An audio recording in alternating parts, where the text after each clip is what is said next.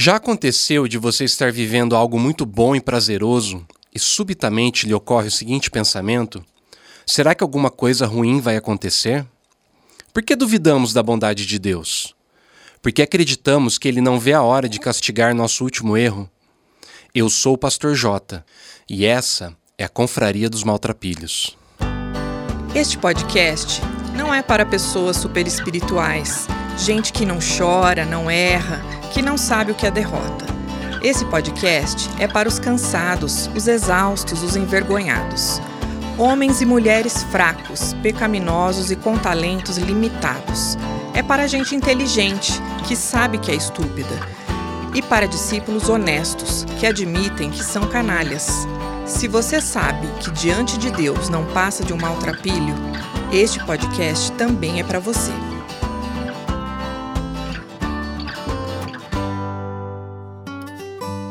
Olá, confraria, seja muito bem-vindo, muito bem-vinda.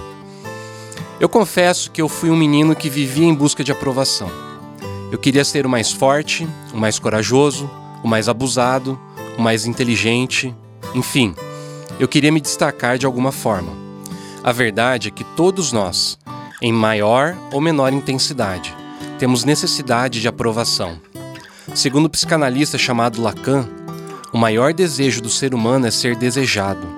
E isso começa muito cedo, no ventre, no ventre da mãe e quando nós ainda somos bebês. A gente sempre escuta: Parabéns, comeu tudo, boa menina. Ou então, que coisa feia, não pode riscar a parede, menino mau. Ou seja, desde muito pequenos, somos ensinados que quando o nosso desempenho é bom, ganhamos sorrisos e recompensas. Quando o nosso desempenho é ruim, cara feia e castigo. E só para deixar bem claro, eu sou pai de duas crianças pequenas e não vejo como dá para ser diferente, uma vez que a gente precisa ensinar elas o que é certo, errado, estabelecer limites.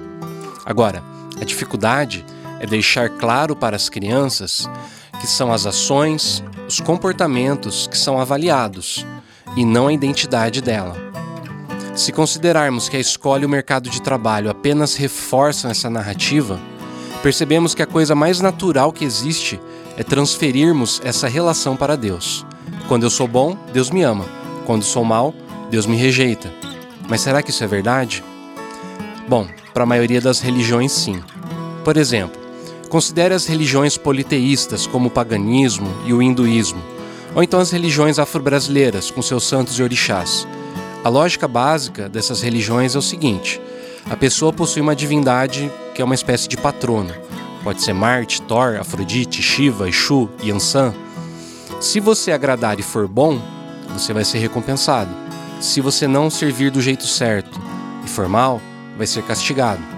Se pensarmos no panteísmo ou nas religiões que não têm Deus ou deuses, mas que entendem que o universo é governado pela lei do karma, como budismo, espiritismo, a lógica é meio parecida.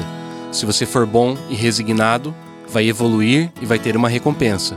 Se for mal e obstinado, vai regredir e ser castigado. Até nas religiões monoteístas, como no islamismo e judaísmo, se crê em algo semelhante. Se você obedecer a Torá ou o Corão, vai ser abençoado e vai prosperar. Se desobedecer, Torá, o Corão, enfim, vai ser amaldiçoado e vai se arruinar, na verdade. Para ser sincero, muitos cristãos pensam assim: se você seguir a doutrina X, Deus vai te abençoar. Se você falhar, Deus vai te rejeitar. Todavia, não foi isso que Jesus falou sobre si mesmo e sobre o Pai. A narrativa que ouvimos da boca de Jesus é que o amor de Deus não depende do nosso desempenho. Vemos isso num diálogo que Jesus tem com um líder religioso chamado Nicodemos, no encontro que acontece na calada da noite, onde Nicodemos não seria facilmente reconhecido. O texto se encontra no Evangelho de João, capítulo 3. Eu quero ler esse trechinho para você.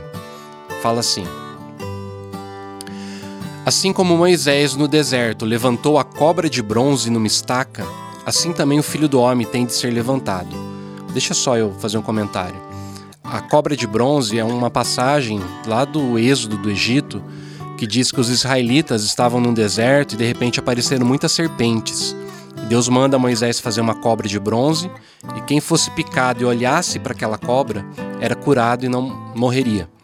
Então Jesus diz: é, o homem tem de ser levantado para que todos os que crerem nele tenham a vida eterna. Porque Deus amou o mundo tanto que deu o seu único filho, para que todo aquele que nele crer não morra, mas tenha vida eterna. Pois Deus mandou seu filho para salvar o mundo e não para julgá-lo. Aquele que crê no filho não é julgado, mas quem não crê já está julgado, porque não crê no filho único de Deus. E é assim que o julgamento é feito. Deus mandou a luz ao mundo, mas as pessoas preferiram a escuridão porque fazem o que é mal. Pois todos os que fazem o mal odeiam a luz e fogem dela, para que ninguém veja as coisas más que eles fazem. Mas os que vivem de acordo com a verdade procuram a luz, a fim de que possa ser visto claramente que as suas ações são feitas de acordo com a vontade de Deus. Eu sei que para muito crente, o versículo 16 é todo especial, né? Deus amou o mundo de tal maneira que mandou seu filho. Mas eu sei também que, para quem não é cristão, o versículo 18 soa extremamente injusto e arrogante. Aquele que crê no Filho não é julgado, mas quem não crê já está julgado porque não crê no Filho único de Deus. Essa passagem ela soa injusta porque tem uma pergunta lógica que nós precisamos fazer. Mas e quem nunca teve a oportunidade de conhecer Jesus? Será que Deus mandaria para o inferno uma criança que nasceu na China ou no Peru no século III porque ela nunca soube de Jesus? E aqueles que existiram antes de Cristo? Isso me lembra é, aquele episódio do Porta dos Fundos chamado Deus. Não sei se você assistiu, mas na sketch, Judite morre e descobre que o verdadeiro Deus é o Deus polinésio. E como ela não seguiu suas leis, crenças, o sistema linguístico, os rituais, Agora ela está condenada a ir para o inferno. Mas será que é isso que Jesus está dizendo para Nicodemos? Será que a mensagem de Jesus é que não adianta ser bom ou mal, porque Deus é um ser autoritário, até um pouco sádico, que está interessado apenas que a pessoa repita uma oração que funciona como uma espécie de senha ou bilhete que transfere automaticamente essa pessoa para o céu? Seria essa a boa notícia chamada Evangelho? Fora isso, é, além de injusta, essa postura ainda sou extremamente arrogante, como se dissesse: minha fé é a certa e todo o resto está errado. Mas isso não é verdade. Precisamos reconhecer que as religiões de fato ensinam coisas muito parecidas. É possível fazer um resumo das lições principais, e seria algo mais ou menos assim: Trate os outros como você deseja ser tratado. Essa é a regra de ouro. Honre pai e mãe, e ampliando um pouquinho seus ancestrais. Não faça sexo com o cônjuge do próximo. Seja honesto nos negócios. Não minta, não fira ou mate outra pessoa. Cuide dos fracos e menos favorecidos. Morrer para o eu é o caminho para a vida. Olhando para essa lista, me parece que todas as religiões concordam que existe um jeito certo para a gente viver uma espécie de mandamento moral. E nós sabemos por experiência própria que existe em nós a noção do que é certo e errado. Mas o que isso significa na prática? Será que a gente tem vivido da maneira certa? Como que você tratou teu companheiro ou companheira é, ultimamente, ainda mais durante a pandemia? Você tem feito para ele ou para ela aquilo que você gostaria de receber? Como você tem tratado seus filhos, seus pais, seu cachorro? Você consegue ficar um dia sem mentir? Você não fere as pessoas com suas palavras e atitudes? Ainda mais agora que a gente está protegido por uma tela de computador ou de celular? Obedecemos aquilo que sabemos que é certo? Nosso desempenho pode ser considerado bom? O versículo 19 de João diz: E é assim que o julgamento é feito. Deus mandou a luz para o mundo, mas as pessoas preferiram a escuridão porque o que fazem é mal. Sabe de uma coisa? O que Jesus está dizendo para Nicodemos, o homem que procurou ele na escuridão da noite, é que na verdade todos os seres humanos falharam. Nós sabemos o que é certo e ainda assim escolhemos o que é mal. Todos nós escolhemos a escuridão, porque a luz nos denuncia.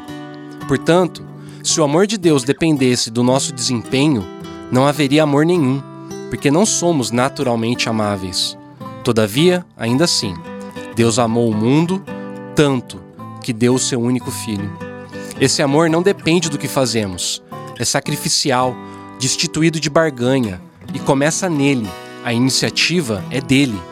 Deus mandou Jesus ao mundo para que ele fizesse aquilo que nós não conseguimos fazer.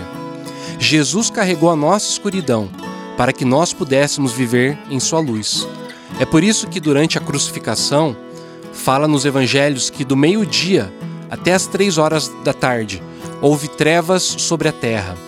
Essas trevas eram a nossa escuridão pesando sobre Jesus.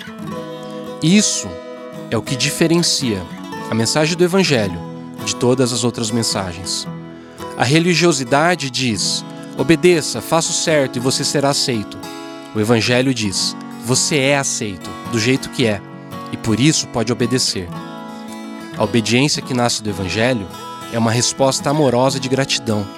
Nós amamos porque Ele nos amou primeiro. Mas e como ficam as pessoas que nunca escutaram sobre Jesus? Que critério Deus vai usar? Sinceramente, eu não sei. Mas eu vou te falar aquilo que eu sei. Eu sei que Deus ama essas pessoas e deseja o bem delas de uma forma muito mais profunda do que eu e você somos capazes de fazer. Afinal de contas, Ele fez algo que eu nunca faria. Ele entregou seu filho para poder salvá-las. Eu sei também que o sacrifício de Cristo comprou para ele pessoas de todas as tribos, línguas, nações, raças, todos os povos.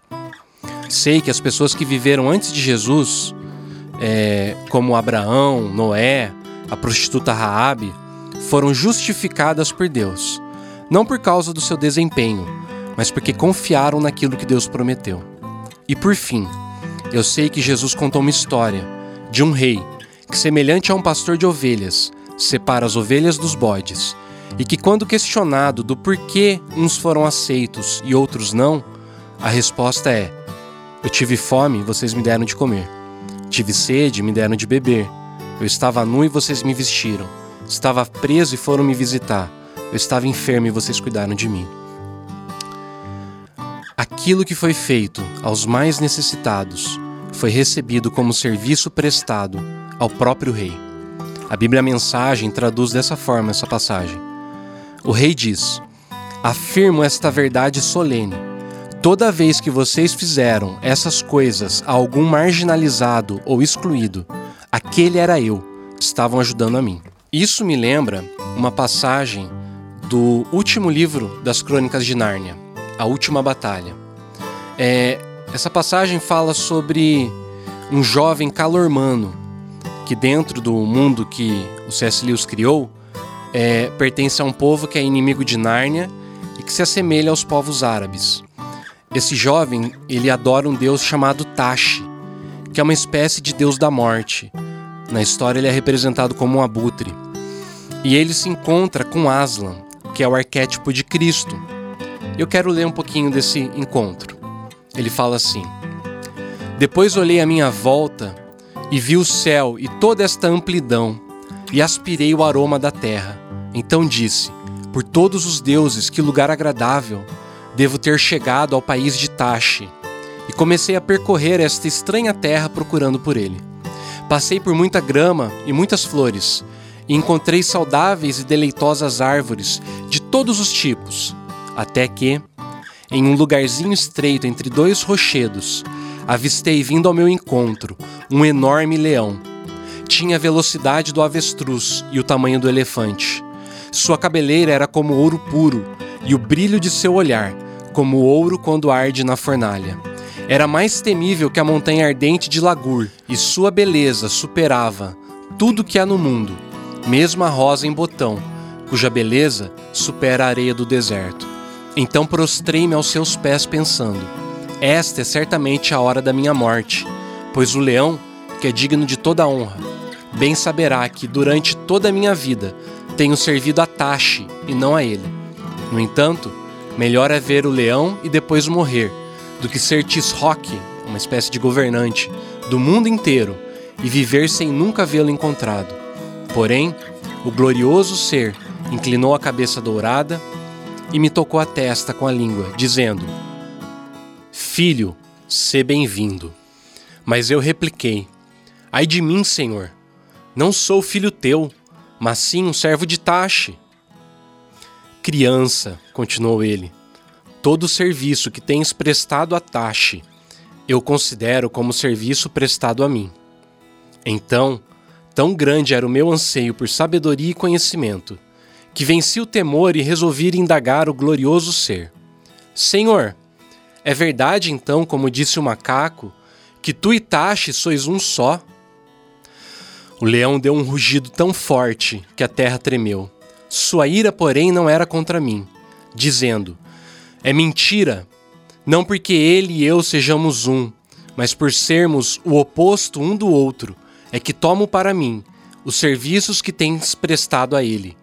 Pois eu e ele somos tão diferentes que nenhum serviço que seja vil pode ser prestado a mim, e nada que não seja vil pode ser feito para ele. Portanto, se qualquer homem jurar em nome de Tache e guardar o juramento por amor à sua palavra, na verdade jurou em meu nome, mesmo sem saber, e eu é que o recompensarei. E se algum homem cometer alguma crueldade em meu nome, então, embora tenha pronunciado o nome de Aslan, é a Tache que está servindo, e é a Tache quem aceita suas obras. Compreendes isto, filho meu? Eu respondi: Senhor, tu sabes o quanto eu compreendo. E constrangido pela verdade, acrescentei: Mesmo assim, tenho aspirado por Tache todos os dias da minha vida. Amado, falou o glorioso ser, não for o teu anseio por mim, não terias aspirado tão intensamente, nem por tanto tempo, pois todos encontram o que realmente procuram. Depois ele soprou sobre mim e fez cessar todo o tremor do meu corpo, firmando-me outra vez sobre os meus pés. Após isso, não disse mais muita coisa, a não ser que voltaríamos a nos encontrar e que eu deveria seguir sempre para frente e sempre para cima. Então voltou-se como uma tempestuosa rajada de ouro e subitamente desapareceu. E desde então, ó reis e damas, ando perambulando à procura dele, e minha felicidade é tão imensa que até me enfraquece como uma ferida. E a maravilha das maravilhas é ter ele me chamado de amado, a mim que não passo de um cão. Eu não quero dizer que todos os caminhos levam igualmente a Deus, ou que Jesus não precisava morrer na cruz. Pelo contrário, eu creio que a cruz e a ressurreição são muito maiores do que uma oração rápida repetida no final de um apelo, o que também tem o seu valor mas não é tudo. Eu creio que Deus é mais misericordioso, gracioso e criativo do que somos capazes de imaginar. Eu creio que Deus é o Senhor da missão. E como muitos missionários relatam quando se encontram com povos distantes, Deus já estava lá trabalhando dentro da cultura desses povos, muito antes que qualquer um chegasse com o Evangelho. Pois em Cristo, Deus estava reconciliando consigo o mundo não levando mais em conta os pecados das pessoas. E ele nos deu esta mensagem maravilhosa de reconciliação. Segundo os Coríntios 5:19. Perceba então que a grande questão não é o que vai acontecer com aqueles que não ouviram. Deus vai cuidar deles. A grande questão é o que você, você que ouviu sobre o amor de Deus, o que, que você vai fazer sobre isso? Não seria interessante pelo menos investigar e tentar conhecer melhor esse Deus que te amou tanto e se entregou por você? Perceba, quando Jesus fala do inferno, ele nunca fala dele para quem é de fora de Israel ou da religião dele. Ele sempre fala para aqueles que são de dentro, principalmente para os líderes religiosos. Jesus não usa o inferno como uma ferramenta para gerar medo do tipo, me aceita, senão você vai para o inferno. Não. O que ele faz é mostrar para esses caras que o que de fato mantém a gente afastado de Deus é a nossa justiça própria. A gente achar que dá conta sozinho. Como disse Brennan Manning, a salvação oferecida por Jesus é puramente gratuita, dirigida especialmente para os que não têm nenhum direito a ela. Aqueles que são tão conscientes de seu demérito que devem confiar na misericórdia de Deus. Os presunçosos acreditam que conquistam a salvação pelo cumprimento da lei. Recusando-se a deixar tal loucura, eles rejeitam o amor misericordioso do Deus Redentor. É na miséria do pecador que Jesus vê a possibilidade de salvação. Deles é o reino de Deus. Minha oração é para que você reconheça a sua miséria também e confie nesse amor. Você ouviu a Confraria dos Maltrapilhos, pelo Pastor J, com os trabalhos técnicos de Felipe Pompeu, pela FF Produtora. Até a próxima!